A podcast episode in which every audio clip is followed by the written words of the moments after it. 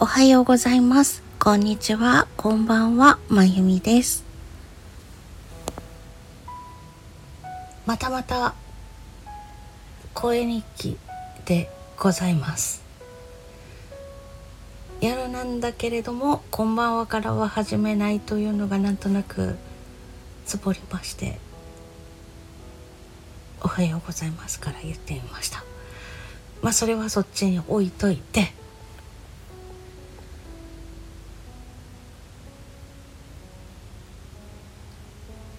肩が痛くなって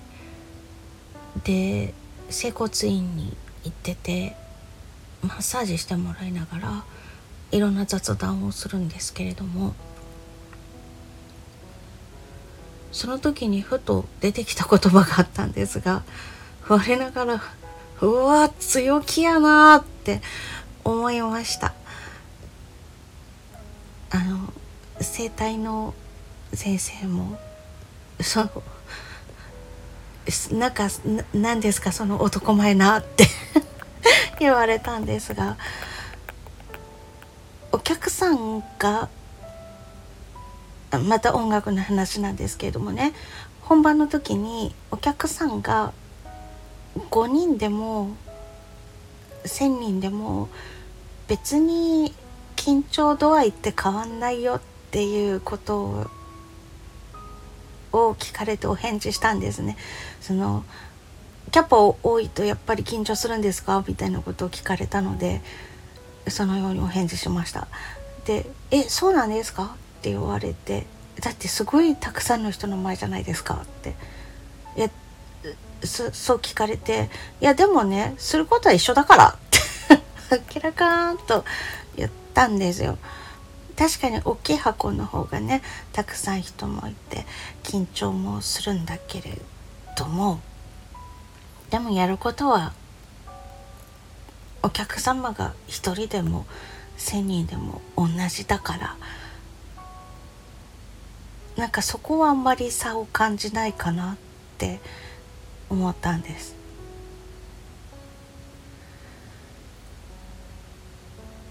うん緊張の要素ってそこじゃないかもしれないあとその後ふと口をついて出た言葉が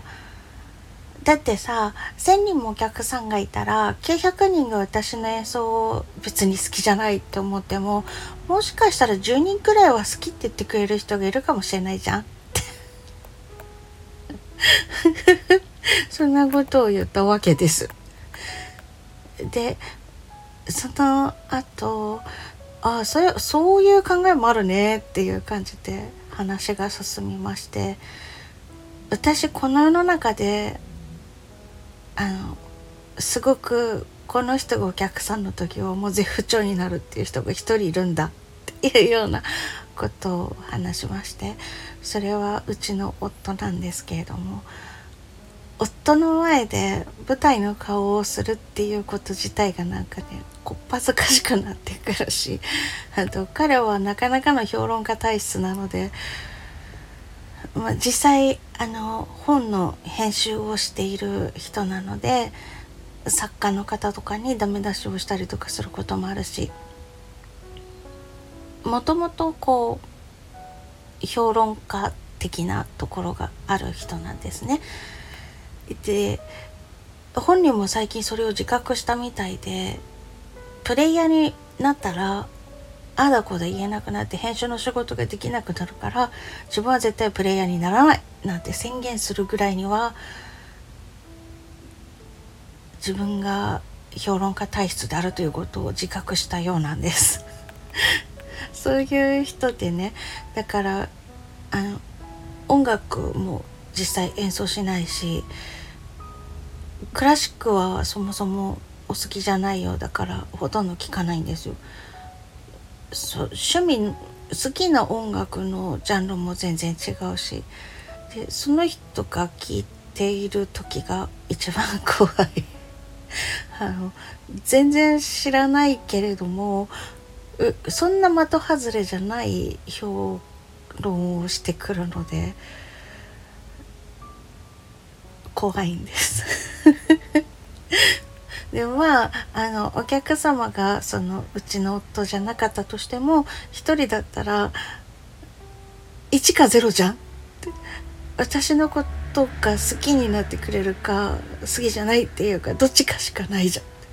ん。でも1,000人もいたら少しは可能性あるかもしれないじゃん。とか。そんな話にもなりまして。でああそうなのか緊張する要素って客席がどれぐらい埋まってるかとかそういうことでもなさそうだなと。じゃあなんで緊張するんだろうと思うと私の場合はどういう評価が出るかなっていうのが怖いなっていうところから緊張が始まるような気がします。うん多分そこだな。でそれが分かっ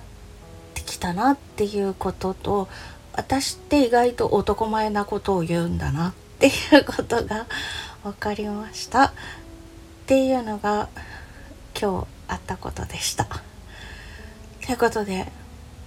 ちょっとこの声日記ということでシリーズ化しちゃおうかななと思ってるんですけれども今日の私の中では一番印象に残ったことをお話ししてみました。お聴きいただきましてありがとうございます。それではまた。